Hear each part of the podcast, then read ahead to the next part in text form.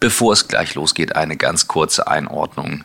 Jeder von uns ist von der Corona-Situation betroffen. Michael und ich haben deswegen angefangen, vorletzte Woche bereits mit einem Livestream auf YouTube online zu gehen, ähm, über den wir Leute reinholen, die über die Situation ihre Erfahrungen teilen können, etwas weitergeben, was helfen kann. Das heißt, immer mit der Frage, wie halt mit den Laden am Laufen. Den Livestream senden wir bei mir im YouTube-Kanal, youtube.com slash Christoph Magnussen, aber wir haben uns überlegt, wir nehmen die besten Interviews, die wir geführt haben. Und das waren in der letzten Woche, also ich glaube, wir haben jetzt acht Folgen live, oder wenn ihr das hört, wahrscheinlich schon neun, waren es bereits über 30 Gespräche, mit verschiedensten Leuten. Wir haben zum Beispiel auch Leon Winscheid dabei gehabt, den ihr hier schon mal im Podcast hattet. Und diese Folge könnt ihr heute hören, denn wir haben uns gedacht, das ist so wertvoll, was er jetzt zu sagen und zu teilen hat aus seinen Erfahrungen als Psychologe, dass ihr definitiv das nicht verpassen sollt. Wenn ihr das Ganze live sehen wollt, wir senden auch die nächste Woche noch jeden Tag 11 Uhr den Livestream auf youtube.com slash Christoph Magnussen und ähm, wenn ihr euch gedulden wollt, dann kommen hier nach und nach die besten Interviews oder die wir gut finden oder hilfreich finden als Podcast. Insofern bitte auch mit der Audioqualität, denkt einfach dran, wir machen alles gerade über die Distanz. Wir werden dann, wenn Corona es zulässt, auch wieder Menschen treffen, aber unser Podcast lebt für uns davon, dass wir die Menschen vor Ort treffen, ihnen nahe sind, weil die Energie im Raum dann einfach anders ist. Deswegen ist das jetzt nicht die gewohnte Audioqualität, aber eben vom Inhalt her auf die Situation etwas Besonderes, das wir mit euch teilen möchten. Vielleicht noch ein Gedanke an der Stelle aber zum Thema Angst. Und ich weiß, dass Angst in unserer Gesellschaft an ganz vielen Stellen einen unglaublich schlechten Ruf hat. Also Kinder werden dazu erzogen, mit breiter Brust selbstbewusst durchs Leben zu gehen. Angst, das ist so was Unschönes, das wollen wir loswerden, besiegen wir den Stier.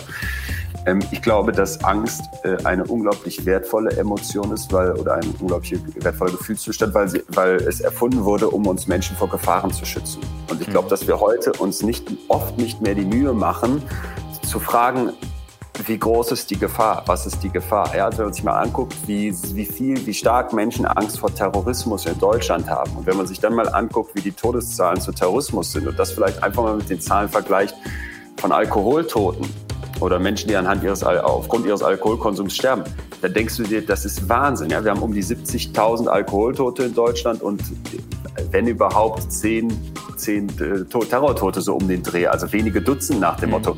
Ja, wieso haben wir auf einem Weihnachtsmarkt Angst vor Terroristen, aber nicht vor Glühwein? Und das ist eben der Punkt, wo wir uns, glaube ich, immer sensibler fragen müssen, wovor habe ich Angst und ja. ist diese Angst wirklich einer Gefahr geschuldet? Und ja. ich glaube, wenn uns das gelingt, dann wird es in Zukunft äh, besser funktionieren. Weil kann ich sagen, Virus, ja, kann eine riesige Gefahr sein. Äh, Ausländer, wenn man mal ehrlich ist und sich die Zahlen anguckt, nein, Alkohol, fettiges Essen, Zucker, Salz, ach, das ist alles sehr schädlich. Ach, vielleicht sollten wir dann mal die Nationalmannschaft fragen, ob die aufhört, Werbung für Bier zu machen.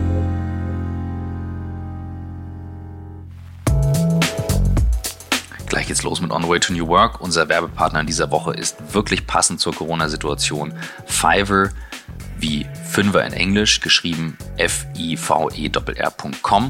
Fiverr ist ein Service, ein weltweit führender Marktplatz für digitale Freelance-Dienstleistungen und bietet euch sinnvolle Unterstützung für Unternehmen jeder Größe an, um zum Beispiel euer Business online zu bringen. Euch stehen digitale Experten in über 300 Kategorien zur Verfügung, von Design über Musik und Audio, über Text und Übersetzung, Marketingdienstleistungen, Programmierung, alles, was ihr euch vorstellen könnt, aber interessanterweise eben zum Festpreis. Also ihr bekommt ein konkretes Produkt und nicht einfach ein Freelancer vermittelt. Das ist ja nicht schlecht, nur manchmal will man eben ja konkret etwas haben und nicht jemand, den man für ein Projekt sucht. Das ist das, was Fiverr bietet. Für jedes Budget ist was dabei. Fiverr gibt es schon sehr lange, seit über zehn Jahren auch an der New York Stock Exchange gelistet. Und mittlerweile gibt es auch einen Fiverr Marktplatz, der nennt sich Fiverr Pro, wo ihr ähm, die Möglichkeit habt, ähm, dass euch handverlesene Digitalexperten aus aller Welt zur Verfügung gestellt werden.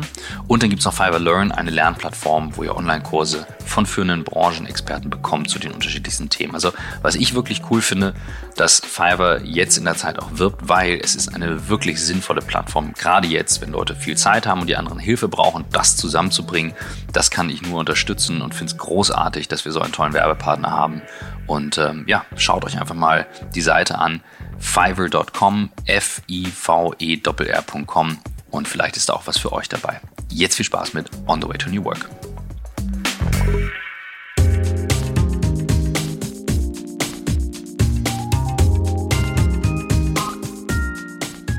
Leon Witscheid, ähm, bei uns schon zu Gast im Podcast äh, gewesen, ein Psychologe, ein promovierter Psychologe, der ähm, die Millionen bei Günter Jauchs Sendung Wer wird Millionär äh, gewonnen hat durch nach eigener äh, Angabe ähm, Vorbereitung mit Hilfe von äh, Tools, Methoden, Praktiken aus seinem Psychologiestudium, dadurch auch dann eine gewisse Bekanntheit oder eine große Bekanntheit bekommen hat, ähm, sich überlegt hat, was mache ich damit, sich ein Schiff gekauft hat, ein Eventschiff, eine Eventagentur gegründet hat, also Unternehmer geworden ist und jetzt irgendwie auch zum Thema Podcast gekommen ist.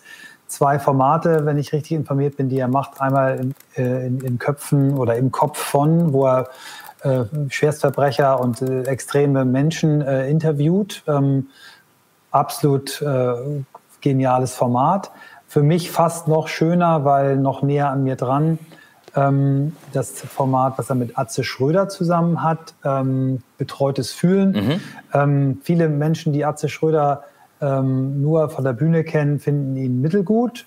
Viele finden ihn auch sehr gut und einige finden ihn auch richtig scheiße, wie das ja bei fast allen Künstlern ist. Ähm, Atze Schröder ist aber ein total toller und feiner Mensch. Das haben wir ähm, in unserem Podcast erlebt. Ähm, Matze Hilscher war wohl der Erste, der ihn als Gast, äh, Podcast-Gast hatte. Und er hat unfassbar äh, Feedback darauf gekriegt, so dass er jetzt dieses, äh, das aus der Rolle rausgehen und der echte, der Mann hinter Atze Schröder so ein häufiger macht. Ähm, es gab einen ganz äh, tollen Auftritt von ihm bei Markus Lanz, wo er äh, wo es um das Thema ähm, Holocaust ging und ein, eine Holocaust-Überlebende dort saß und er in der Sendung anfing zu weinen und sich bei ihr entschuldigte, ähm, weil er eben Vater hatte, der, äh, der da nicht unvorbelastet war. Und äh, gibt natürlich immer Leute, die das dann kritisch für mich war es ein, unfassbarer Moment. Und Atze und Leon haben eben in diesem Format betreutes Fühlen äh, jeweils ein Gefühl, ein großes Gefühl, Liebe, Liebeskummer, Scham, Hunger. Ähm, und äh, jetzt auch haben sie eine Folge, habe ich noch nicht gehört, ich komme gar nicht hinterher, äh, über die Panik, die im Moment äh, im Raum steht. Mhm. Ähm, äh, ich finde ihn großartig. Ich kenne ihn, kenne seine Stimme jetzt äh, so, als wenn er ein altvertrauter Freund ist. Wir haben uns noch nie getroffen, gesprochen. Aber ähm, er gehört äh, zu den Menschen, die ich wirklich in mein Ohr lasse. Und äh, da ich nur eine begrenzte Hörkapazität am Tag habe, sind das nicht sehr viele. Ähm, und bei ihm höre ich eigentlich fast jede Folge und ähm, bin total glücklich und stolz und dankbar, dass du ihn damals zu uns in den Podcast bekommen hast und dass wir jetzt gleich die Chance haben, mit ihm hier zu sprechen. Wir warten noch einen kurzen Moment, er richtet sich ja. ein. Er sagt er äh, braucht einen Moment, ist aber auch überhaupt nicht Kein schlimm. Problem. Ich sage vielleicht Kein was Problem. zu meinen Eindrücken. Danke, dass du das nochmal genau. eingeordnet hast. Also ähm, Leon und ich haben uns getroffen. Wir haben einen TED-Talk gehalten in Frankfurt. Und ich kannte ihn vorher gar nicht. Und er kam rein. Und als, er, als wir dann hier sagten, hey, wir nehmen Podcast auf, ähm, kam er. Und ich habe sofort gemerkt, die Energie stimmt halt in dem Raum. Guter Typ. Und er hat, ähm, er hat so klare Gedanken, dass ähm, echt die Woche bei mir hochkam und sagte, wir müssen Leon reinholen und ihn fragen, einfach um auch ähm, so diese Einordnung zu bekommen, diese Ruhe. Er hat was wahnsinnig Beruhigendes in der Stimme. Und ja, er hatte mir in dem, in dem Podcast äh, etwas erklärt. Es gibt aus dem Tibetischen einen Begriff, der heißt Teva. War das so Teva? Ich nagel mich nicht fest, aber da hat er mhm. mir erklärt, man kann es nur ganz schwer sagen, das ist wie so eine, ähm, ah, wie machen die das? Das ist wie so, man bewegt sich rückwärts und, und, ähm, und guckt eigentlich dahin, wo man, wo man äh, herkam. Er muss es gleich nochmal erklären um eben diese Dinge aus der Vergangenheit zu verwenden, um, um, um gutmütiger mit der Zukunft umzugehen. Irgendwie so. Also das ist nicht so dieser Sorge um die Zukunft und, und, und Fingerzeigen auf die Vergangenheit. Und ich habe so ein bisschen das Gefühl, das würde wahnsinnig helfen, jetzt gerade ähm, ein Stück davon wieder zu haben, ein Stück davon zu bekommen, ähm, um besser in dieser Situation umzugehen, weißt du, um besser damit reinzufahren. Das, das wäre ja. so mein Wunsch, ähm, was wir vielleicht von ihm gleich zu hören bekommen. Außerdem will er ein bisschen teilen, wie sie es im Team machen. Er ist ja selber auch noch Unternehmer. Ich gucke jetzt mal gerade rein, ob ich ihn hier reinlassen muss oder ob alles klappt. Äh, er ist noch nicht drin. Nö, nö, er schreibt aber. Äh, nee. Da ist er. Ja, äh, super. Nimmt teil. Bei mir, bei mir, ist er drin. Jo, Hallo. bei mir auch. Du bist auf Sendung, Leon. So cool, dass du da bist. Hey, wir haben dich gerade anmoderiert äh, mit diversen Sachen aus dem Podcast äh, und äh, Michael hört ja regelmäßig ich auch. Also insofern erstmal geil, dass du da bist. Hey, guten Morgen. Ja, ich freue mich sehr. Vielen Dank für die Einladung. Wo schalten wir dich gerade her denn? Ihr erreicht mich in Münster. Genau, okay. Ich bin ja die ganze Zeit am neuen Buch dran und deswegen ist Homeoffice für mich äh, zwar blöd, weil, weil wir hier jetzt als WG alle aufeinander hocken, aber gleichzeitig die normale, der normale Alltag. Ja. Und da sitze ich auch gerade. Okay, das heißt, ihr seid eh eine WG, äh, jetzt bei dir im Team oder Kumpels oder? Nee, nee, mit meinem Bruder zusammen, mit cool. äh, einem jahrelangen, fast jahrzehntelangen Schulfreund und dessen Bruder, der auch unser engster Freund ist und unserem ehemaligen Azubi mittlerweile quasi Partner, wohnen wir jetzt fünft. Ach krass, okay, aber das heißt, ja. ihr seid in Fünfer-Quarantäne quasi. Äh, ja, weitestgehend. Äh, der eine Freund von uns ist eben Arzt und Ach, der geht jeden Tag ins Krankenhaus. Ne? Oh, wow. wow. Ja. Dann lass uns mal mit der Frage einsteigen, die wir jetzt allen immer stellen. Erstmal, wie geht's dir momentan? Äh, mir geht's gut, sogar, sogar sehr gut. Also ich freue mich, äh, gesund zu sein. Ich war vor zwei, drei Wochen wirklich angeschlagen. Ähm, diese klassische Nummer da Frühjahr, ne, zu früh äh, rausgegangen mit zu dünner Jacke und dann mhm. so grippemäßig. Da war das noch so, dass alle über Corona gelächelt haben und ähm, dass man so dachte, ach ja, sitzen wir so ab, ne? Und hat man eh nicht und hat man noch nichts von gehört und will man noch nichts von hören und wie so richtig. Ja. Äh, es war dann natürlich auch für mich jetzt eine, eine, sehr interessante Erfahrung, wie schnell sich das gewandelt hat. Ich würde nie sagen, dass ich da wie leichtfertig war, aber eben doch so, dass ich dachte, ach ja, irgendwas in China, irgendwas in anderen Ländern, irgendwas, was ganz wenige ja. betrifft, was vielleicht alte Menschen treffen könnte, kranke Menschen treffen könnte. Da ist die eigene Psyche ja extrem flexibel, um sowas dann auszublenden, nicht an sich ranzulassen. Ne? Und da wurden wir, glaube ich, alle jetzt ja in einer brachial kurzen Zeit eines Besseren belehrt. Seit wann bist du äh, so aware? Seit wann fing das bei dir an?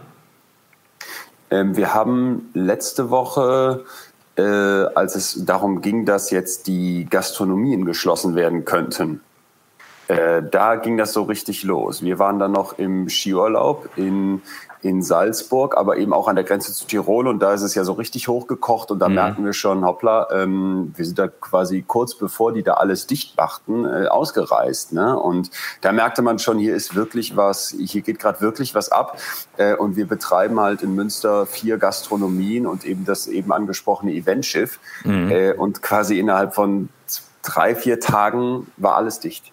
Also wir haben jetzt alles schließen wow. müssen. Wir haben insgesamt ja. vielleicht 130 Leute im Team, die da wow. zum, zum nicht geringen Teil auch von leben. Ne? Also ja. klar haben wir viele studentische Aushilfen, wo du jetzt sagen kannst, gut, wenn die jetzt zwei, drei Monate auf die 300, 400 Euro verzichten, dann ist das schmerzhaft, aber das ist nochmal was anderes als Leute, die bei uns zum Beispiel das Schiff als Kapitän in Vollzeit fahren und Kinder und Familie haben. Und jetzt ist diese Firma lahmgelegt. Und nicht nur das so, dass jetzt nichts stattfindet, also wir keine Getränke verkaufen und auch keine keine Leute irgendwie bei uns ihren Geburtstag feiern, sondern natürlich grassiert da auch eine massive Angst. Das heißt, auch so dieser Ticketvorverkauf ist drastisch eingebrochen. Und das können wir durchstehen, weil wir Rücklagen gebildet haben, weil wir eigentlich nie aus dieser Firma alles rausgepresst haben und wollen das auch. Aber ähm, wenn das jetzt länger oder deutlich länger als das angekündigte Ende für diese, für diese Gastronomiesperren ähm, Ende April dauern wird, dann wird es schwierig. Und ich persönlich mhm. rechne damit, dass es länger dauert. Ich kann mir nicht vorstellen, dass wir hier in drei, vier Wochen sagen, jetzt alles wieder auf und weiter geht's. Ja. Wie, ähm, vielleicht eine hier, Michael, einmal eine Frage, Leon, wie, wie kommuniziert, ich meine, du hast äh, das Geschenk äh, vom lieben Gott neben deinem Talent und deiner Ausbildung hast du eine unfassbare Stimme bekommen, die mich mindestens einmal äh, pro Woche eine Stunde mit dir Zeit verbringen lässt. Ähm, nutzt du diese Stimme, nutzt du, nutzt du deine, deine beruhigende und tolle Art, äh, um mit den Mitarbeitern zu kommunizieren? Schickst du Videos? Wie, wie, wie, wie gehst du mit den 130 Menschen um? Aktuell. Äh, mich bringt das erstmal zum Lächeln. Vielen Dank. Ich äh, weiß nicht, aber ich glaube, jeder, der das, der das manchmal so merkt, wenn man sich eine Sprachnachricht, die man verschickt nochmal anhört, findet es ja eigentlich schrecklich, wenn man seine eigene Stimme hört. Und ich ja, ja. auch zu. Also, äh, freut mich, Stimme ist, ist, sensationell. Freut mich, dass das sich in anderen Ohren anders anhört als bei mir. Ähm, also erstmal bin ich nicht mehr der Geschäftsführer dieser Firma und das auch schon mhm. jetzt seit einigen Monaten und das war, wie ihr euch vorstellen könnt, wenn man irgendwann merkt, hey, da gibt's Leute, die können das besser als ich und ich muss abgeben, ich will abgeben, war es kein ganz leichter Prozess und mhm. jetzt sind Nina und Anna die Geschäftsführerinnen dieser Firma, die sind auch nochmal deutlich jünger als ich, erst so Mitte 20 und die machen so einen großartigen Job, dass ich mich da gar nicht zwischenschalten möchte. Also das wäre jetzt irgendwie, finde ich, ja, der falsche Weg, der falsche Punkt. Ne? Genau dann, wenn die Krise kommt, sozusagen so, jetzt kommt hier wieder der Gesellschafter von oben und macht mhm. irgendwie was. Äh, Quatsch, wir haben immer so eine ganz gelevelte Kommunikation mit allen. Das heißt, äh, es geht äh, mit den Sprachnachrichten hin und her, die bekomme ich alle mit. Wir haben bei Instagram ganz viel, dass sich die Mitarbeiterinnen und Mitarbeiter auch selber melden. Mhm. Und das, ähm, das geht mir dann auch tatsächlich mitunter sehr nah. Ne? Also wenn ich dann so merke, dass da Leute sich berufen fühlen, eine Sprachnachricht zu schicken, wo du so denkst, ach ja, eine Aushilfe, wie viel wie viel äh, verbindet die überhaupt mit so einer Firma? Ich merke, dass die Leute Bock drauf haben, ein tolles Team darstellen, aber gerade in so einem Krisenmoment, wo du dann wirklich denkst, es geht ans Eingemachte, man stellt sich Fragen, die man sich sonst nicht stellt.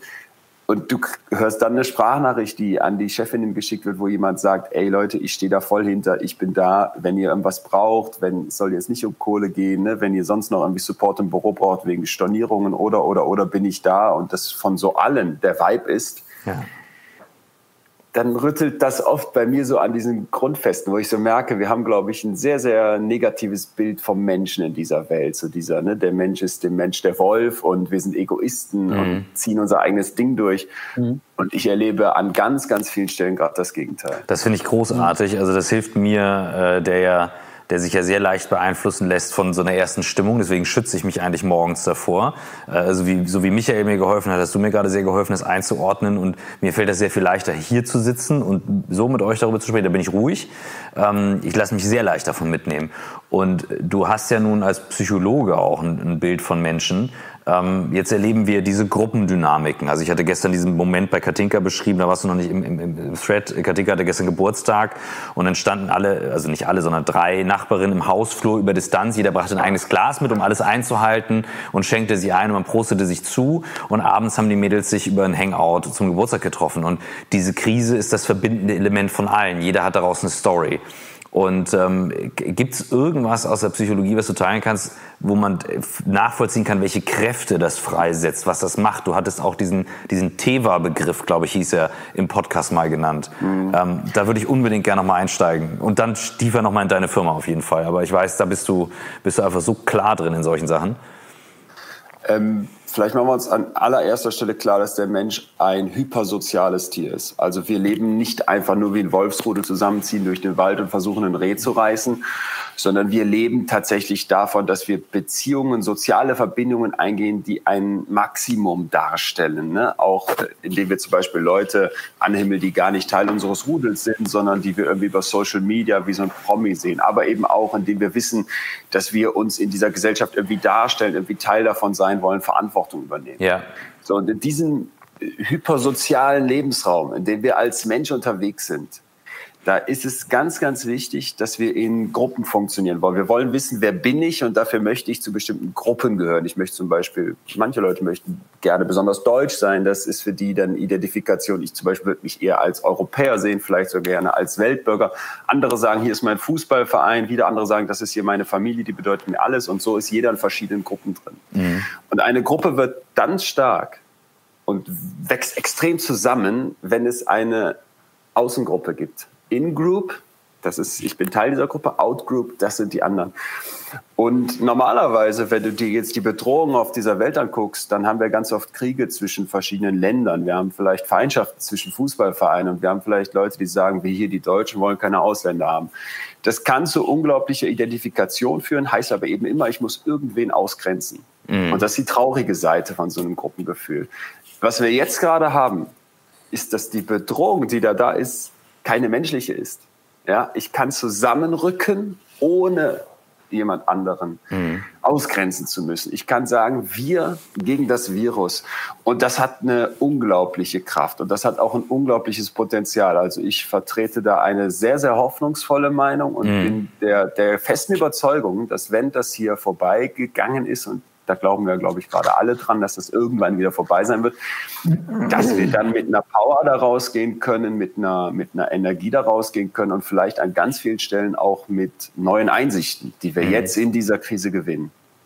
Hammer. Wow. Krass, äh, in, das ist die Klarheit, äh, auf die ich gehofft habe. stark. Ich würde gerne, äh, Leon, ich würde gerne nochmal, du, du hast es auch äh, vorhin in, in, deinem, äh, in deiner Einleitung gesagt, ähm, dieses, äh, Menschen sind eigentlich im Grunde genommen nicht schlecht. Ne? Also wir werden ja jetzt von den Medien immer wieder darauf gestoßen, auf die asozialen Beispiele, die es natürlich gibt, aber eigentlich sind wir, sind wir gut. Wir haben äh, neulich von einem Buch gehört, das äh, von äh, Rot, äh, Rutger äh, Breckmann, er hat ein Buch geschrieben, das heißt Im Grunde gut. Ja. Ähm, der hat auch, glaube ich, Ut Ut Utopien für Realisten geschrieben. Ähm, der hat äh, an, an, verschiedenen Beispielen, auch mit Hilfe von sehr vielen Studien, eben nach, nach, versucht nachzuweisen, dass Menschen eben nicht schlecht sind. Und das passt ja eigentlich genau zu dem, was du gerade gesagt hast. Also wir sind Herdentiere, wir wollen zusammen sein, wir gehören zusammen. Ich habe vorhin äh, den, den, diese Harvard-Langzeitstudie ähm, erwähnt, vier Professoren hintereinander über 80, 90 Jahre festgestellt haben, dass das einzige Erklärungsmerkmal, warum Menschen glücklich, gesund äh, und erfolgreich sind, äh, intakte Beziehungen. Das passt ja alles zusammen. Aber wir haben jetzt schon ein, ein Echtzeitexperiment, wo natürlich auch Leute Ängste haben vor Plünderung, vor, vor Themen, ne? also die, die Klo mit Klopapier abgreifen. In kleinen äh, kann das nicht noch zu ganz anderen Problemen führen. Wenn du dir jetzt vorstellst, wir haben mehrere Wochen, Monate vor uns, was glaubst du, wird passieren? Wird es so bestimmte Phasen geben, sowas wie Lagerkoller? Hast du ein Bild davon, was passiert? Hast du einen Blick nach Italien, wie das andere machen? Was, was glaubst du, wie kommen wir, also dein Ende glaube ich auch, ich glaube ganz fest daran, wir kommen aus dieser, aus dieser Zeit gestärkt hervor, bewusster, ähm, more humble, ähm, mehr an den echten Werten wieder interessiert. Aber was werden wir in der Zwischenzeit erleben? Was ist dein Bild? Also so sehr wir, äh, glaube ich, jetzt uns zurecht bemühen, hier das Positive zu suchen, auch fast schon aktiv, dürfen wir eine Sache nicht ausblenden, das ist eine maximale Herausforderung, vor der wir stehen. Und ihr habt gerade eben, äh, bevor ich dabei war, auch schon über Tinder und auch verschiedene Möglichkeiten, wie zum Beispiel ein digitales Hangout oder eine WhatsApp-Nachricht oder mal eben anrufen gesprochen. Da sind wir aber wieder bei dem hypersozialen Wesen Mensch. Und ein WhatsApp-Smiley, selbst ein längeres Telefonat, was immer besser ist als eine geschriebene Nachricht, das ersetzt keine Umarmung. Und ja. das ersetzt äh, nicht dieses, was äh, sich so als eine Art Zwischenkörperlichkeit ergibt, wenn zwei Menschen aufeinander treffen. Damit ist nicht gemeint, dass man sich irgendwie streichelt, anfasst oder sogar Sex hätte, sondern wenn zwei Körper aufeinandertreffen zwei Menschenorganismen, dann entsteht ein Resonanzraum. Und dieser Resonanzraum ist unglaublich wichtig, weil wir so viel zwischen den Zeilen lesen, weil wir so viel darin, äh, davon mitnehmen, den anderen Menschen zu, zu riechen, äh, bestimmte Körperhaltungen von ihm in kleinsten Nuancen wahrzunehmen. So, und wenn das jetzt wegbricht, wenn diese soziale Möglichkeit reduziert wird, ähm, dann ist das etwas, was unglaublich wertvoll normalerweise ist und was eben plötzlich nicht mehr da ist. Was ich immer gerne sage, ist, dass wir uns klar machen müssen, warum gehen Leute zur Arbeit? Da ist natürlich das Gehalt. Ich muss Lohn verdienen, um irgendwie überleben zu können. Aber die großen Umfragen, die es gibt, die zeigen, dass Lohn und dann auch die Höhe des Gehalts so als Motivator relativ weit unten steht. Ganz weit oben steht sowas wie, ich möchte Wirksamkeit erfahren. Ich möchte mhm. sehen, dass ich etwas bewege. Ich möchte den sozialen Austausch. Ich möchte anerkennen und essentiell, ich brauche Struktur. Irgendwas muss meine Woche strukturieren. Wenn ich mir jetzt vorstelle, und da reden wir nicht von Einzelfällen, bei denen das super laufen kann oder Leuten, die vielleicht das immer schon so machen wie ich, dass man einfach morgens aufwacht und weiß, mein Tag ist strukturiert, indem ich den selber strukturiere. Ich habe keinen Chef, der mir sagt, so, so, so. Was passiert jetzt mit einer riesigen Gruppe äh, ganz Deutschland, wenn es jetzt heißt Ausgangssperre und ihr müsst zu Hause bleiben? Mhm. Das wird eine Herausforderung. Das wird eine kolossale Herausforderung. Bestimmte Ventile fallen weg. Denken wir mal an, an das Fußballstadion, wo ich am Samstag nicht mehr mit meinen Jungs hingehen kann, mal auf die Kacke hauen kann, vielleicht ein bisschen über die Stränge schlagen kann, sondern ich bin jetzt 24-7 äh, zu Hause, im Zweifel vielleicht nur mit meiner Ehefrau. Wir alle kennen, glaube ich, Beispiele, wo äh, Leute in Pension gehen, in Rente gehen und dann plötzlich zu zweit aufeinander sitzen und es tierische Konflikte gibt. Ne? Deswegen der ganz, ganz dringende psychologische Appell jetzt an alle, du brauchst Ventile. Du brauchst Ventile, du musst dir jetzt, wenn du in, diesen, in diese Isolationssituation kommst, dir Wege suchen, in denen du irgendwie abfängst, was dir sonst fehlt. Deswegen äh, würde ich sagen, wenn du denkst, du könntest jetzt ein normales Gespräch mit einem Telefonat wettmachen, hab lieber im Kopf, dass es dann vielleicht sogar drei Telefonate braucht, ne, um dieses soziale Bedürfnis in uns drin irgendwie abzufedern. Mhm. Hab klar im Kopf, dass du äh, dir Struktur suchen musst, Du brauchst Routinen. Ich finde immer, die Mahlzeiten sind da mal ein ganz einfacher Weg. Wie oft gehe ich morgens aus dem Haus und nehme mir schnell ein Brot mit, Coffee to go, Mittagessen fällt aus und Abendessen gibt es zu irgendeiner komischen Uhrzeit. Da kann man jetzt mal zurückkommen zu klassisch morgens Frühstück zusammen, dann Mittagessen zu einer bestimmten Zeit, das auch vorbereiten, dann Abendessen. Das sind schon mal drei Punkte, die den Tag sehr schön strukturieren. Alles, was dir dazwischen Struktur gibt, wie zum mhm. Beispiel jeden Dienstag mache ich jetzt ein Workout, jeden Mittwoch äh, lese ich nachmittags mal eine Stunde ein Buch und das ich sonst nicht gucken würde. Das sind halt eben so Punkte, die du dir jetzt geben musst als Mensch. Hm. Finde ich sehr, sehr stark. Ich habe so ein Wort, was ich in letzter Zeit ähm, häufiger benutze, ähm, hat mir meine Frau, glaube ich, mal mit, mitgegeben, statt Egoismus über Selbstfürsorge äh, zu ja. reden. Also, und ich glaube, äh, es klingt jetzt bescheuert, aber morgens sich im Badezimmer länger Zeit zu lassen, sich mal einzucremen, mhm. sich mal in die Wanne zu legen, ähm, sich Mühe zu geben beim Essen. Ne? Also wirklich äh, schon alleine dieses äh, Kochen, sich den Kaffee machen, ähm, das mit allen Sinnen zu genießen, kann vielleicht dann auch ein Stück weit ähm, kompensieren, dass wir nicht mehr diese Sozialkontakte in echt haben. Ne? Also Kontakt ja. mit dir selbst. Also auch dieses Wort Selbstliebe. Ich habe, glaube in einer eurer Podcast-Folgen habt ihr es auch, habt ihr auch darüber gesprochen. Also ja. ich glaube, es hat eine ganz große, wir haben eine ganz große Chance, bevor wir wieder so uns im Außen bewegen, äh, bei uns selber anzukommen, wirklich mal reinzugucken, wo stehen wir eigentlich, was wollen wir eigentlich, wofür stehen wir eigentlich. Ähm, und wenn wir dazu ermutigen können, ist das, glaube ich, auch ein, auch ein guter, wichtiger äh, Schritt. Extrem hilfreiche Einordnung, Leon, extrem hilfreich. Also gerade nochmal den Begriff Hyper, wir sind hypersoziale äh, Wesen, äh, hilft mir nochmal zu verstehen, wir hatten vorhin einen Beitrag gezeigt, was in Hamburg noch los ist auf den Straßen teilweise. Michael sagte, es gibt sehr viel mehr Beispiele von Leuten, die einen Bogen machen. Ähm, das ist richtig, aber warum dieser Drang besteht, rauszugehen, Leute zu treffen und wie unnatürlich das jetzt ist, nicht die Hand zu geben, nicht in den Arm zu nehmen, Raum zu halten. Ne? Also ich zitiere immer wieder diesen, diesen 90er-Jahre-Film Demolition Man, der in der Zukunft spielt mit Sylvester Stallone und Wesley Snipes, wo die Leute sich nur so äh, einklatschen und kein körperlicher Kontakt und so. Und diese Welt ist einfach ähm, stumpf, die ist taub, die ist, die ist, die ist, äh, da ist keine Farbe. Und ähm, das jetzt aufrechtzuerhalten, also ich kann richtig die Herausforderung sehen, die da jetzt kommt. Was mich nochmal interessieren würde, ähm, gib mal, äh, auch aus deiner psychologischen Sicht, gibt es denn ähm, äh, gibt es irgendwo ein vergleichbares Experiment, was so, wie es jetzt gerade stattfindet, stattgefunden hat? Weil wenn wir Bill Gates glauben, dann wird das nicht das letzte Mal gewesen sein. Ähm, wenn man weiß, wie man damit umgeht, sich vorbereitet, du hast jetzt gerade Struktur genannt, du hast so viele Beispiele schon gehabt. Gibt es irgendwo was, wo man daraus lernen könnte, ähm, wo es das schon mal gab, vergleichbar? Also dadurch, dass wir auch ja in den letzten Jahren mit den digitalen Möglichkeiten was haben, was es vielleicht zu Zeiten der spanischen Grippe noch gar nicht mhm. im Ansatz gab oder zu Zeiten der Pest, wo Leute ja auch ausgegrenzt wurden, ähm, wäre es mir zumindest nicht bekannt. Was aber vielleicht ein ganz spannender Ansatz ist, ist sich mal klarzumachen, dass das, was wir hier gerade durchleben, nämlich du hast die ganze Zeit so eine gewisse Angst im Hintergrund. Ich könnte mich anstecken, was wird noch kommen? Mhm. Dann hast du diese Sicherheitsverhalten, wie zum Beispiel, ich mache den Bogen um andere, wenn ich jetzt nach draußen mhm. joggen gehe. Dann hast du dieses permanente Händewaschen und irgendwie so eine, so eine grundsätzliche, sorgenvolle Stimmung. Dann ist das, was wir da erleben, der Alltag eines Menschen mit einer Zwangsstörung oder mit einer Angststörung. Mhm. Und diese Menschen, die leben natürlich schon lange so. Und ich habe äh, vorgestern mit Nicolas Müller, dem Sänger von, dem Ex-Sänger von Jupiter Jones gesprochen. Mhm. Goldene Schallplatten, Echo, vor 20.000 Leuten gesungen, aber seit Jahren mit einer Panikstörung zu kämpfen. Ja, muss man uns mhm. mal klar machen. Jemand, der auf eine Bühne geht, der sich sowas traut, was für uns Normalsterbliche unvorstellbar wäre, kommt von der Bühne runter und kann zusammenbrechen, weil die Angst ihn vollkommen überwältigt. Ja. Und von solchen Leuten, die eben die Extrembereiche der Psyche schon lange kennen, kann man jetzt, glaube ich, gerade ganz viel lernen. Und so war das auch eben im Gespräch mit, mit Nikolaus Müller. Ne? Also diese Idee, da gibt es eine große Angst, eine große Ungewissheit, die uns gerade alle umtreibt und sich davon nicht überwältigen zu lassen, diese Angst nicht besiegen zu wollen. Ich weiß, dass ganz viele Leute, wenn es um die eigenen Ängste geht, immer so das Bild vor Kopf haben, vom, vor Augen haben vom ähm, Stier, den ich als Torero irgendwie erdolchen muss und dann ist die Angst weg und ich mhm. habe es geschafft, ich habe sie besiegt.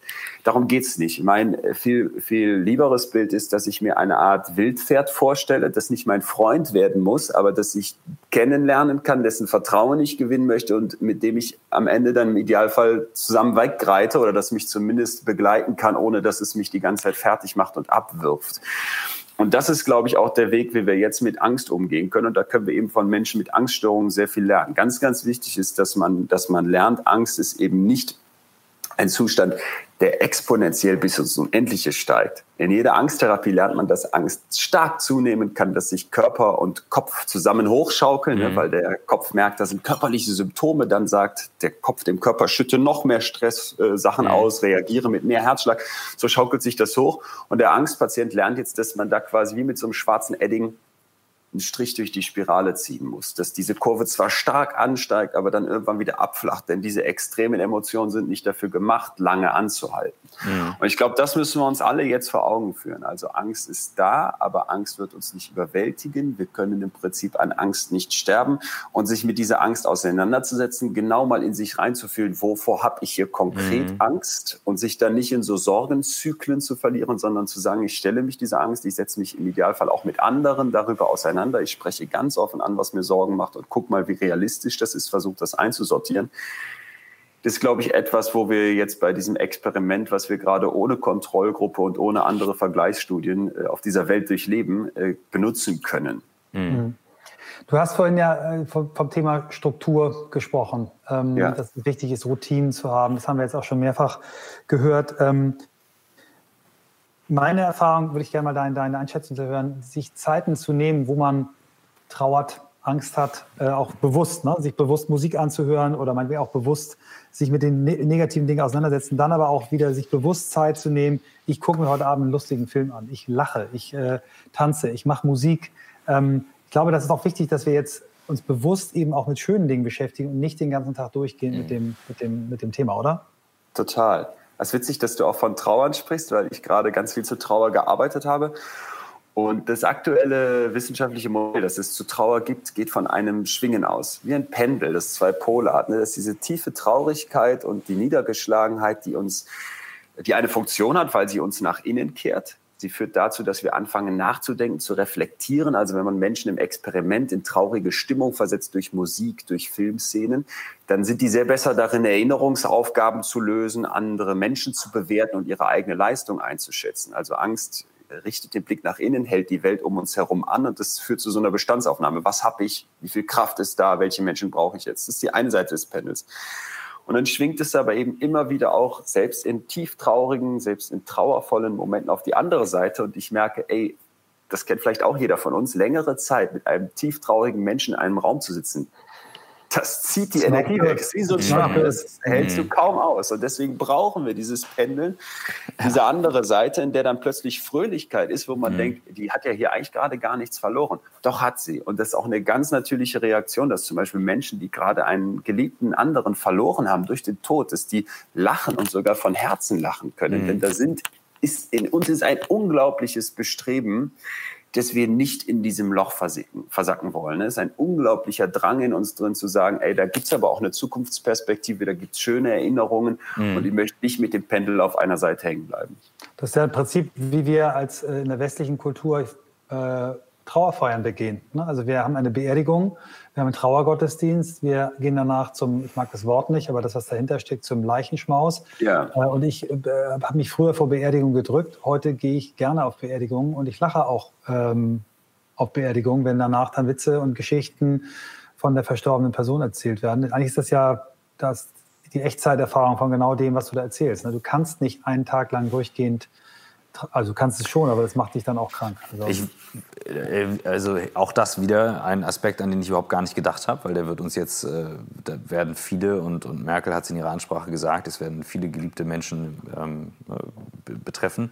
Ähm, ich würde gerne mal deinen Blick lenken oder deine, deine Einschätzung haben zu Berufsgruppen, die gerade unter massivstem Stress stehen. Jetzt gibt es die einen, die Unternehmer gucken uns gerade an und sagen, hey, was machst du, wie bereitest du dich vor? Aber jetzt gibt es Leute, die eben die Supermärkte befüllen. Es gibt die Krankenschwestern und Pfleger, die sagen, äh, danke, klatschen ist toll, aber helft uns doch lieber auch dann auch am Ende mehr Geld zu verdienen für das, was wir gerade leisten. Ähm, und und diese, diese, dieser unfassbare Stress, du sagtest gerade, irgendwann müssen diese Emotionen ja vorbei sein wir reden hier jetzt ja von möglicherweise Monaten der Belastung. Wie guckst du auf, auf die Gruppen? So erstmal auch dort, wenn ich das Positive jetzt mal wirklich suchen möchte und dazu ja. appell, daran appelliere ich unbedingt, dann sehen wir gerade was. Naja, wir merken, dass wir 2008 eine Bankenkrise hatten, mhm. wo es dann nachher hieß, systemrelevant Ne? Die Banken sind mhm. systemrelevant, deswegen dürfen die nicht pleite gehen. Ja. Äh, was heißt das im Umkehrschluss? Ja, die Banker, Bankerinnen, die Leute dahinter, die Manager mit ihren Riesenboni, die sind ja angeblich auch systemrelevant. Und ich äh, mag immer nicht, wenn man so ausgrenzend dann auch darauf guckt, weil ich glaube, genauso wie eine Krankenschwester systemrelevant ist, ist im Prinzip auch äh, die Lehrerin systemrelevant, die gerade nicht arbeiten gehen darf. Aber was wir merken, und das finde ich ist da wieder das Positive, ist eine, eine Verschiebung in der Anerkennung. Also ja. wer jetzt noch nicht registriert hat, dass jemand an der Supermarktkasse im Zweifel dieser Gesellschaft einen größeren Dienst erweist als ein Investmentbanker, der sagt, euch investieren Weizen, ja. ähm, das ist doch ein schöner Moment. Und äh, gerade wenn es um die Pflegekräfte geht, wenn es um die Leute geht, die jetzt im Krankenhaus arbeiten, würde ich wieder sehr, sehr, sehr darauf hoffen, dass wir einen Paradigmenwechsel hinbekommen. Und mhm. vielleicht gibt es da draußen jetzt viele Pessimisten, die sagen, in der kurzen Zeit. Und wir Menschen sind doch immer gleich. Mhm. Es liegt auch in unserer Natur, so zu sein, wie wir sind. Da möchte ich eine kurze Geschichte erzählen, wenn die Zeit das äh, hergibt. Äh, Leon, Leon solange, ja. du Zeit, solange du Zeit hast, kannst du ähm, senden, was du willst. Wir haben, eine, eine, äh, wir haben einen sehr nahen Verwandten. Also das asozialste Tier auf dieser Welt, was würdet ihr sagen, wer ist das? Das asozialste Tier? Ja. Die Hyäne. Nee, der Mensch, Leute. Der so. sind, ja, wir, sind ja, wir, sind ja, immer noch, wir sind ja immer noch ein Tier am Ende. So das zweitasozialste Tier der Welt, da kann man jetzt anfangen dann zu streiten, aber es gibt sehr klare Hinweise, die darauf deuten, dass das natürlich jemand sein muss, der uns sehr nahe ist. Und da zeichnet Bono, sich ab, dass das äh, Paviane sind. Ja, Affen. Also Paviane im Speziellen leben in extrem strengen Hierarchien. Da wird mhm. gekloppt, geprügelt, ne, wenn es um Weibchen geht. Da wird getötet, wenn es um Essen geht. So, und jetzt gingen Wissenschaftler jahrelang, jahrzehntelang davon aus, dass diese Art von Verhalten in der Natur des Pavians liegen muss. Mhm. Und dann haben die eine Horde in Kenia beobachtet, die in der Nähe einer Müllhalde lebte, weil dort eine Touristenregion entstand. Das heißt, es gab immer mehr Müll und die Paviane, die lieben diesen Müll, ne? Äh, mhm. weil da gibt's Fressen und, und leckeres, leckeres Zeug zwischen den Müllresten. So, und das heißt, jetzt alle unsere Paviane aus unserer kleinen Horde würden gerne zu diesem Müllberg ziehen. Es geht aber nicht, denn der Müll wird immer morgens geliefert und der Morgen ist der Moment in so einer Pavianhorde, in der das soziale, in dem das soziale Zusammenleben stattfindet. Mhm. Das heißt, du musst bereit sein auf den Austausch, auf das Kuscheln, auf das Lausen, auf das Besprechen, was der Tag so bringt. Darauf musst du verzichten, wenn du an den Müll willst. Und der zweite Punkt ist, dass du natürlich auch bereit sein musst, dich zu prügeln, weil auf dieser Müllhalde sind andere Tiere, andere Affenhorden. Du musst also eine gewisse Grundaggression mitbringen. Das hat zum Effekt, dass aus unserer Pavianhorde nur eine kleine Subgruppe jeden Morgen auf die Halde zieht. Und zwar die asozialsten Männchen. Ja, äh, weil die sind bereit, sich zu kloppen und die haben keine Lust auf Sozialkontakte. Das machen die eine ganze Zeit, bis die irgendwann äh, einen verheerenden Tag erleben. Und zwar fährt der Trecker mit dem frischen Müll vor und die Pavianmännchen, die Assi-Männchen sind außer sich, denn es liegt ein toller Duft in der Luft und zwar der Duft von frischem Fleisch. Und tatsächlich fällt eine tote Kuh von dieser Ladeklappe. Und die Paviane fressen sich voll und wissen nicht, dass das ihr Todesurteil ist, denn die Kuh ist mit Tuberkulose infiziert. Was passiert jetzt? Die Assi-Männchen verrecken auf dieser Müllhalde. Die kommen nicht mehr nach Hause. Zurückbleiben im Prinzip die Weibchen mit den nicht ganz so asozialen Männchen. Und jetzt passiert etwas Verblüffendes. Ja, die Hierarchie flacht ab. Die Stresslevel gehen runter. Die Tiere ganz unten in der Hackordnung, die blühen regelrecht auf. Und das hätten die Forscher niemals erwartet. Die Menschen, die noch da sind, helfen plötzlich den Weibchen bei der Aufzucht der Jungen. Wow. Das ist, der, das, ist der, das ist der Teil der Geschichte, der vielleicht irgendwie noch erwartbar war. Und jetzt wird es aber richtig spannend, denn die Forscher schreiben ihre Berichte, ziehen ab und kommen zehn Jahre später wieder. Wir haben jetzt kaum mehr Weibchen von damals sind gestorben. Wir haben ganz viele neue Männchen, denn in der Pubertät wechselt der Pavian die Horde. Und was die Forscher erwartet hatten, ist, dass es dort jetzt wieder genauso zu sich geht, wie man das von Pavian kennt. Es mhm. wird geprügelt, gehauen, gestochen. Aber das ist nicht der Fall. Obwohl wir neue Tiere haben und obwohl man immer dachte, es liegt in der Natur des Pavians, sich asi zu verhalten, hat diese eine einzige Generation, dieser eine Vorfall ausgereicht, um diese Kultur weiterzugeben. Ja, wir haben noch immer das Wertschätzende, das Unterstützende. Und ich denke bei der Geschichte jedes Mal, mhm. einmal Leute, wenn die Affen das schaffen, dann schaffen wir das auch. Dann können wir das auch schaffen. Dann können wir gesellschaftlichen, kulturellen Wandel in kurzer Zeit umsetzen. Und wenn wir jetzt noch irgendwo Hoffnung brauchen, dann ist das jetzt vielleicht die Chance. Krass. Großartig. Leon, geil. Ich würde gerne noch mal das Beispiel, äh, der, ich hatte das vorhin erzählt, dieser äh, Rutger Breckmann, der dieses Buch geschrieben hat, im Grunde gut. Der hat äh, dann auch zitiert äh, Herr der Fliegen, kennst du ja, ne? Wo, wo dieses, dieser Roman, ich glaube 54, geschrieben, wo Kinder auf eine Insel kommen und sich dann sofort so eine Schreckensherrschaft, Gewaltherrschaft entwickelt. Und das ist eben totaler Quatsch. Das würde so nicht passieren. Warte mal, ich kenne das nicht. Kannst du einen Satz dazu sagen? Ich kenne es nicht. Ja, also das ist ein, ein Roman. Ähm, äh, Kinder werden quasi ähm, äh, auf einer Insel, äh, also ein Flugzeug stürzt ab, ne, irgendwie mit einem äh, Atomkrieg und bla bla. Und sechs bis zwölfjährige Jungen an Bord werden äh, auf diese Insel verschlagen und kommen von der Elite-Uni und da gibt es einen Anführer und dieser Anführer ähm, ähm, macht dann quasi, macht so ein Schreckensregime da. Ne? Und also, um zu zeigen quasi, dass, äh, dass Menschen eben äh, schlechte Anteile haben. So. Und ähm, äh, es gibt wohl einen echten Fall, wo das so ähnlich passiert ist und das irgendwann auch das Gegenteil passiert. Die haben sich total vernünftig verhalten, die haben sich wertschätzend verhalten, mhm. die sind miteinander gut umgegangen. Und das passt eben genau zu diesem, zu diesem Affenbeispiel. Und ich, ich glaube, dass wir, dass wir diese Beispiele, diese Geschichten, diese äh, Sachen jetzt teilen müssen und äh, weitergeben müssen, damit den Leuten klar ist, auch den Unternehmern, es kann jetzt nicht darum gehen, so schnell wie möglich alle Leute rauszuschmeißen nee. und äh, auf sicher zu spielen und zu sagen, ich muss jetzt hier meinen, meinen Wohlstand sichern und äh, sondern wirklich zu versuchen, nein, ich muss immer das Gesamtbild haben. Ich muss gucken, ähm, wenn nämlich alle Unternehmer das so machen, dann haben wir 10 Millionen, 15 Millionen Arbeitslose und dann äh, wird es alles noch schlimmer. Also wirklich zu gucken, an Gemeinschaft, an, an, an äh, Zusammenhalt appellieren ähm, ja, ich glaube, dafür sind diese Beispiele toll. Ah, äh, also äh, richtig, richtig stark. Ähm, deine Einschätzung oder gibt es jetzt denn zumindest aus der kurzen Zeit, weil du sagtest, dich hat es ja auch erst erfasst, als dieser Schockmoment kam, ihr seid aus dem Skiurlaub, habt gemerkt, jetzt wird hier zugemacht. Hast du in der kurzen Zeit mal einen Blick nach China geworfen? Also ich habe zumindest mal von den Berichten hier, ich hab, wir haben hier neulich im Stream so ein Tagebuch von einem Arte-Redakteur geteilt, der ein bisschen was aus der Quarantäne erzählt hat. Ähm, das fand ich einen tollen Einblick, ähm, der, der mir gezeigt hat, wie es läuft. Wir haben teilweise Bilder gehabt von Drohnen, die Leute verfolgen ohne Mundschutz äh, und dann automatisch nach Hause leiten. Also wirklich verrückte Sachen. Kannst du mal einordnen, Reaktion China, Europa und dann gibt es ja noch das Extrem Donald Trump, der das Virus äh, seit Tagen mal das chinesische Virus nennt. Ähm, wo man sagen muss, damit schießt er sich vermutlich, hoffentlich dann äh, irgendwann mal komplett ins Off. Also irgendwann ist irgendwas äh, so. Kannst du das mal einordnen, gesellschaftlich, ähm, was da passiert und wie wir reagieren? Weil eigentlich müssen wir ja alle hoffnungsvoll dann gleich als Menschen reagieren, aber wir sind ja doch ein bisschen unterschiedlich. Ja, also es gibt natürlich kulturelle Unterschiede. Ich wäre jetzt bei ähm, China persönlich die ganze Zeit sehr vorsichtig, aber da bin ich kein Experte, weil ich natürlich weiß, dass dort Propaganda stattfindet. Ne? Und deswegen, äh, wie ich mit den Zahlen umgehen soll und mit den Bildern, die dort produziert werden, bei mir immer mit ähm, mit Rückhalt. Aber ich war zum Beispiel Anfang des Jahres äh, im Iran und das ist ja auch eine Kultur, die an vielen Stellen anders funktioniert. So denkt man vielleicht, als das jetzt hier bei uns in Deutschland oder auch in, in Mitteleuropa der Fall wäre.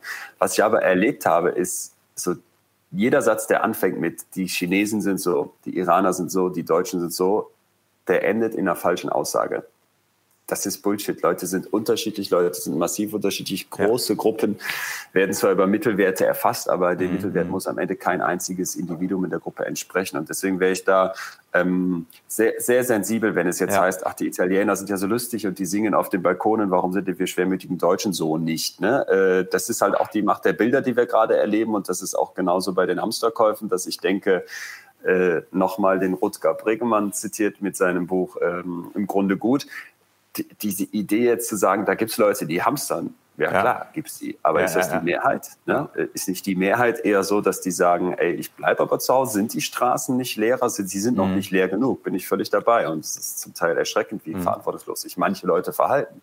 Äh, aber manche Leute äh, gehen auch hin und erschießen den anders im Park. Also du kannst nie sagen, so ist die Gesamtgruppe. Ne? Da wäre ich, wär ich immer sehr, sehr, sehr sensibel und sehr, sehr vorsichtig. Mhm. Und gerade wenn es so auf die ähm, blicke, dann geht die ganze Länder betreffen. Mhm. Und China ist nun mal ein riesiges Land, ein riesiger ja, ja, Kulturkreis. Äh, bitte, bitte nichts verallgemeinern, bitte nicht denken, Donald Trump ist so wie Amerika ist, bitte nicht denken, ja. Viktor Orban ist so wie Ungarn ist und bitte nicht denken, dass ähm, hier in Deutschland alle die sehr äh, gewissenhafte, sehr ja, besonnene Art der Bundesregierung teilen. Also mhm. da, da versuche ich immer, da versuche ich mich immer von frei zu machen. Aber ich kann deswegen leider auch nicht wirklich was zu China sagen. Ja, meine, meine, meine Frage zielte, die war nicht gut genug formuliert. Ich teile deine Einordnung total. Es hilft mir auch nochmal sehr. Trotz, in meine Richtung ging es im Sinne von, okay, ähm, Was ist der Grund dafür und Macht der Bilder, du hast es gerade genannt, ähm, dass uns fehlt häufig dann der Bezug, wenn keine persönliche Betroffenheit da ist, dann eine Meldung von dort ernst zu nehmen, obwohl es ja diese schnellen Medien gibt. Und Michael und ich sind beide in einer Unternehmergruppe bei IO, wo wirklich auch in den internationalen WhatsApp-Gruppen schon vor einigen Wochen Anfang des Jahres Sachen rumgingen. Also da waren schon Statistiken von Firmenpleiten aus dem IO-Kreise, da wurde nach Hilfe gefragt von anderen. Ähm, und auch ich habe es gelesen und dachte so, okay, krass, okay, ich schreibe dem den, den ein, den ich kenne. Ähm, was könnte dabei helfen, wenn solche Sachen auftreten, schneller, alarmierter, ähm, klarer auf den Blick zu sein, so wie, wie wir jetzt. Also du beschreibst wahnsinnig viele positive Aspekte aus so einer Reaktion in so kurzer Zeit bei uns. Aber gibt es eine Chance, dass man über die Distanz auch früher reagieren kann, um nicht in diese exponentielle Wachstumskurve eines solchen Virus reinzukommen, wie wir es jetzt erleben? Also ich glaube, das, was, was jetzt passiert, in dem Sinne, dass wir äh, exponentielles Wachstum unterschätzen, ist nichts Neues. Mhm. Menschen, Menschen können nicht exponentiell, sondern eigentlich nur linear denken. Es fällt uns unglaublich schwer, mhm. solche Kurven nachzuvollziehen, vor allem wenn sie noch mehrfachen Exponierungen folgen. Ähm, deswegen habe ich die große Hoffnung, dass uns da jetzt einfach die Erfahrungen für die Zukunft ein Beispiel äh, mhm. ist. Gleich, gleichzeitig, und das ist, glaube ich, dass wir hier gerade ganz viele Momente haben, wo es zwei Seiten der Medaille gibt müssen wir uns auch klar machen, dass wir in einer unglaublich leicht erregbaren Zeit, äh, in einer unglaublich ja. nervösen Welt leben. Ne? Ja. Also ich habe oft das Gefühl, dass diese, äh, dass diese Besonnenheit und auch dieses, was uns jetzt zum Teil langsam vorkommt von vielleicht Regierungen oder auch von der Gesellschaft, äh, auch etwas ist, was uns an ganz vielen anderen Stellen davor schützt, zu schnell auf Dinge aufzuspringen, uns zu schnell in Panik versetzen zu lassen, zu schnell ängstlich zu werden. Das ist das vielleicht das Perverse an einem, an einem Virus, dass es dabei eben nicht gilt, was sonst gerade ganz auf die Tugend ist, nämlich Ruhe bewahren. Mhm. Das ist interessant, ja, weil das ist äh, von der Antwort her hast du denn zwei Seiten, ja. Es ist schwer, die, die voneinander zu trennen, im Prinzip. Ja, das glaube ich. Also wenn du das jetzt äh, haben mhm. willst, dass die Leute bei sowas demnächst direkt anspringen und äh, vielleicht schneller in so eine Art mhm. Panik- und Bereitschaftsmodus für wirklich drastische Maßnahmen gelangen, dann hättest du aus meiner Sicht gleichzeitig die Gefahr, dass du sagen musst, äh, ja, dann sind die aber vielleicht auch extrem panisch, wenn mhm. es heißt, äh, Achtung, da kommen jetzt wieder äh, Leute über eine Grenze. Ne? Äh, wir müssen jetzt direkt reagieren und massiv auf die Barrikaden gehen. Also da wäre ich immer mhm. vorsichtig. Vielleicht noch ein Gedanke an der Stelle aber zum Thema Angst. Und äh, ich weiß, dass Angst in unserer Gesellschaft an ganz vielen Stellen einen unglaublich schlechten Ruf hat. Also Kinder werden dazu erzogen, mit breiter Brust selbstbewusst durchs Leben zu gehen. Angst, das ist so was Unschönes, das wollen wir loswerden, besiegen wir den Stier. Ähm, ich glaube, dass Angst äh, eine unglaublich wertvolle Emotion ist, weil oder ein unglaublich wertvoller Gefühlszustand, weil, sie, weil es erfunden wurde, um uns Menschen vor Gefahren zu schützen. Und ich glaube, mhm. dass wir heute uns nicht oft nicht mehr die Mühe machen, zu fragen, wie groß ist die Gefahr? Was ist die Gefahr? Ja, also wenn man sich mal anguckt, wie, wie viel, wie stark Menschen Angst vor Terrorismus in Deutschland haben. Und wenn man sich dann mal anguckt, wie die Todeszahlen zu Terrorismus sind und das vielleicht einfach mal mit den Zahlen vergleicht von Alkoholtoten, oder Menschen, die anhand ihres, aufgrund ihres Alkoholkonsums sterben, dann denkst du dir, das ist Wahnsinn. Ja? Wir haben um die 70.000 Alkoholtote in Deutschland und äh, wenn überhaupt 10, 10 äh, Terrortote so um den Dreh, also wenige Dutzend nach dem mhm. Motto. Äh, wieso haben wir auf einem Weihnachtsmarkt Angst vor Terroristen, aber nicht vor Glühwein? Und das ist eben der Punkt, wo wir uns, glaube ich, immer sensibler fragen müssen, wovor habe ich Angst und ja. ist diese Angst wirklich einer Gefahr geschuldet? Und ja. ich glaube, wenn uns das gelingt, dann wird es in Zukunft äh, besser funktionieren, weil kann ich sagen, Virus, ja, kann eine Riesengefahr sein. Äh, Ausländer, wenn man mal ehrlich ist und sich die Zahlen anguckt, nein, Alkohol, fettiges Essen, Zucker, mhm. Salz, ach, das ist alles sehr schädlich. Ach, vielleicht sollten wir dann mal die Nationalmannschaft fragen, ob die aufhört, Werbung für Bier zu machen. Oder Nutella. Oder ähm, Nutella. Ja, krass. Gute, äh, also Word. Was soll ich sagen? Das ist von der Einatmung her genau das, was wir gerade suchen, da eben tatsächlich jetzt Leuten eine Hilfestellung zu geben, zu sagen, okay, wie kann ich es einordnen, auch als Unternehmer? Was, ähm, was, was, was, wie nutzt du dieses Wissen und auch du transportierst das ja in einer absoluten Ruhe und Michael hat es ja schon auch gefragt und du hast es angedeutet, wie er das im Team macht. Wie nutzt du das jetzt für dich, um, um weiter zu navigieren? Du schreibst gerade ein Buch, du hast gesagt, die nächsten Wochen sind kritisch. Äh, ab April wird es dann wirklich sehr kritisch. Ähm, was machst du jetzt daraus abgeleitet als Vorbereitung, um jetzt auf die nächste Zeit für dich eingestellt zu sein? Und zwar einmal emotional, aber auch faktisch. Was, was tust du, um vorbereitet zu sein? Also für mich ist der Austausch extrem wertvoll, weil ich eben denke, ich versuche mir jetzt alles an sozialen Kontakten zu holen, was mir sonst hier im Alltag fehlt, dass ich mhm. das Team nicht mehr so oft sehe, wie ich das sonst tat, muss dann eben über Telefonate, idealerweise über Videotelefonate abgefangen werden. Ich telefoniere auch deutlich mehr als vorher, klar. Ähm, gleichzeitig weiß ich ganz genau, dass ich mir eben jetzt diese, diese Routinen, diese kleinen Sportprogramme und sowas auferlege. Ne? Vielleicht mhm. auch da, jeder sollte sich bewusst machen, dass Angst eine massive körperliche Reaktion ist und auch Sorgenzustände vielleicht nicht so stark sind wie Angst, was das Körperliche angeht, aber in uns die ganze Zeit wabern. Und wenn du dem keinen Kanal gibst, frisst du das in dich rein.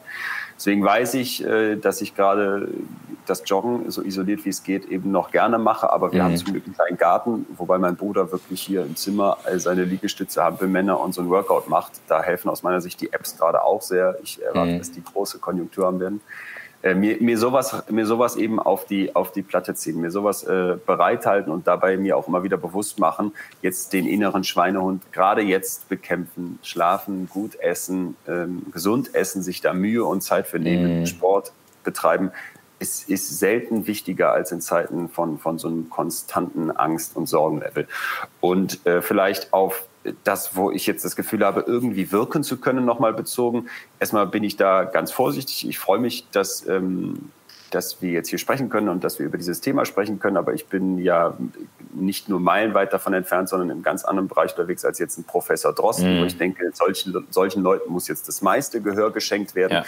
Die psychologische Seite beleuchte ich in dem Podcast. Das ist schneller als Buch. Das macht große Freude, weil wir eben merken, dass da so viel zurückkommt von den Leuten. Ja. Ähm, und das scheinbar vielen auch irgendwie hilft oder eine Orientierung gibt, einen anderen Blickwinkel nochmal drauf gibt. Ähm, und das sind dann einfach für mich so Kanäle, wo ich denke, mach, mache das, was, was gerade für dich geht. Ne? Mhm. Ähm, Vielleicht können wir da nochmal drauf eingehen, ganz kurz, Leon. Äh, Betreutes Fühlen ist wirklich einer meiner Top 3 Podcasts geworden. Ich bin mega Danke. Fan von dir und von Atze geworden. Wir haben Atze ja auch noch einen Podcast bei uns gehabt. Ähm, erzähl doch mal ein bisschen, wie ihr auf die Idee gekommen seid. Ähm, ich habe es vorhin schon angedeutet, ihr habt, man nehmt euch über ein großes Gefühl vor, aber mach mal ein bisschen Lust äh, bei unseren äh, Zuschauerinnen und Zuschauern. Das ist die kleine Werbepause, weil das, was du da machst, hilft so extrem und ich glaube, ganz viele werden davon profitieren. Also erzähl doch mal ein bisschen, wie seid ihr auf die Idee gekommen? Was ist eigentlich der Spannungsbogen zwischen euch beiden? Warum funktioniert das? Ähm, genau. Also als äh, ich zu meinen Eltern gefahren bin, ich, ihr müsst wissen, ich bin Doppellehrerkind und das ist natürlich schon schwierig. Ähm, da äh, kam ich dann an und sagte, hier mal, es gibt dir die Idee, dass ich einen Podcast mit Atze Schröder mache. Und ich glaube, meine Eltern wussten gar nicht genau, was ein Podcast ist, aber sehr wohl, wer Atze Schröder ist. Und ich wurde eigentlich ad hoc enterbt. Ähm, und dann haben sich auch meine Eltern die ersten Folgen angehört und sich, äh, ich will nicht sagen entschuldigt, aber sich zumindest mental korrigiert. Das habe ich doch gemerkt. Letztens mental rief, korrigiert. Mein, mein, äh, mein, Vater an und sagte, na, wir haben da jetzt nochmal äh, die Folge gehört über, ich glaube, es war toxische Beziehungen. Ja, das hat Mega Folge. Gefallen, ne? Da hat er gesagt, das ist hier kein, ist hier nicht dieses, ist kein Gelaber, sondern man hört euch gerne zu. Und ich glaube, so diese Kombi aus dem Atze Schröder, den man nicht erwartet, ja, also jemand, das hätte ich ja auch nicht gedacht. Ich dachte immer RTL, freitags abends alles Atze, äh, Comedy, was überhaupt nicht meins ist. Ich bin ehrlicherweise gar kein Comedy-Fan. Ähm, aber dann äh, sehe ich plötzlich in diesem Podcast oder lerne ich in diesem Podcast jemanden kennen, der so unglaublich belesen ist, der so philosophisch ist. Ich kenne, glaube ich, keinen, der mehr Zitate, äh, und zwar von Philosophen, von historischen Büchern, von Klassikern auf dem Radar hat als Atze. Äh, und der bringt so eine Straßenschleue mit. Ja, ist ja jetzt auch nicht mehr äh, Mitte 40, sondern schon ein bisschen älter. Und da merkst du einfach, äh, so diese Lebensweisheit, diese Alltagserfahrung und auch irgendwie sein ungebrochener Humor und dann vielleicht von mir das, das wissenschaftlich-psychologische.